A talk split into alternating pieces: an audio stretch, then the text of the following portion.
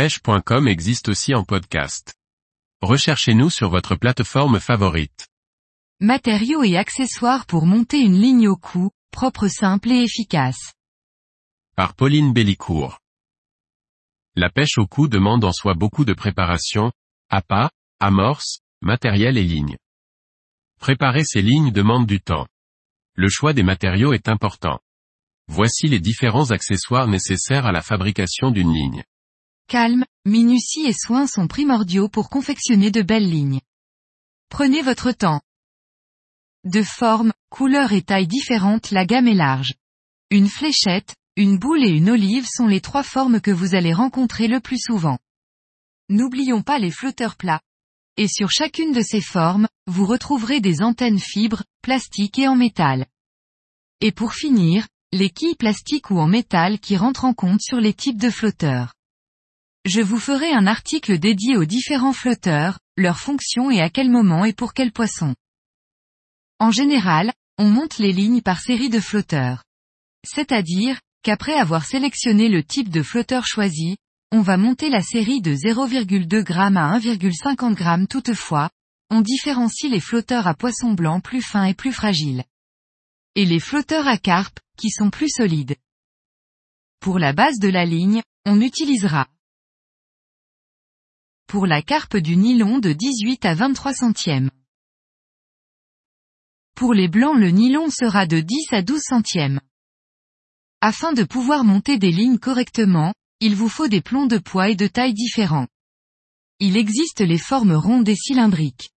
Toutefois, les formes rondes seront plus polyvalentes et adaptées pour toutes les lignes. Les plombs cylindriques sont spécifiques aux lignes carpe. Je ne les utilise pas, je n'y vois pas plus d'intérêt, et esthétiquement, les lignes sont moins jolies. Également, il existe des olivettes. Elles sont utilisées pour les lignes au blanc. Elles permettent une autre présentation de lignes dans l'eau. Sur le flotteur, il est indiqué un poids. Celui-ci correspond au poids de plomb que vous devrez avoir sur votre ligne afin qu'il soit équilibré. On place les plombs du plus petit au plus grand. En général, on les met deux par deux c'est-à-dire deux plombs de 9, suivis de deux plombs de 8, deux plombs de 7. Pour équilibrer le flotteur, vous devez additionner les poids de plomb et le nombre. Vous devez arriver au même poids qui est indiqué sur le flotteur. Cela ne sera pas exact, il faudra ajuster en enlevant ou en ajoutant des tout petits plombs. Afin de préparer vos lignes, il est pratique d'utiliser un tube à eau, un vase très long. Lors de votre équilibrage de flotteur, ne soyez pas étonné qu'en action de pêche, il y ait un petit écart. Cela est dû au pH de l'eau. Il faudra donc réajuster ou rééquilibrer au besoin. On voit que le flotteur est bien équilibré lorsqu'une fois dans l'eau, il est à la limite entre l'antenne et le corps du flotteur. Il ne faut absolument pas voir du tout le corps du flotteur. Vous pouvez même rajouter un tout petit plomb afin de noyer légèrement l'antenne. Que vous prépariez des lignes pour pêcher les poissons blancs ou la carpe, la préparation des bas de ligne est longue. Il existe des hameçons de tailles différentes, et montés avec des nylons de tailles différentes. Les possibilités de combinaison sont donc multiples. Restez tout de même à l'essentiel, et restez cohérent entre votre taille d'hameçon et de nylon. En général, on monte les bas de ligne en longueur 15 cm.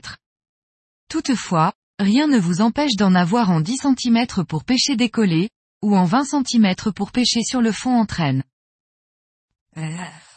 Pêcher avec trop de bannières rime souvent avec touche ratée. Autant pour les carpes, on raccourcit de 10 à 30 cm du flotteur. Pour les blancs, on laisse une bannière plus longue, aux alentours de 60 cm. On s'adapte également aux conditions météo, notamment au vent. Les élastiques des kits ont une importance indéniable pour éviter les casses, les décroches ou les touches manquées. Il faut une cohérence entre les lignes et les élastiques utilisés. Quand tout est prêt, c'est à vous de jouer. Nous avions déjà vu les différentes étapes pour aborder votre pêche en toute sérénité.